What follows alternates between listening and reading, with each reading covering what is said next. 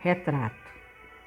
Cecília Meireles Eu não tinha este rosto de hoje, assim calmo, assim triste, assim magro, nem estes olhos tão vazios, nem o lábio amargo.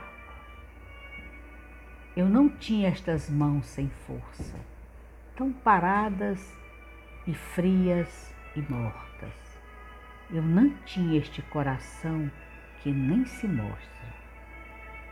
Eu não dei por esta mudança tão simples, tão certa, tão fácil.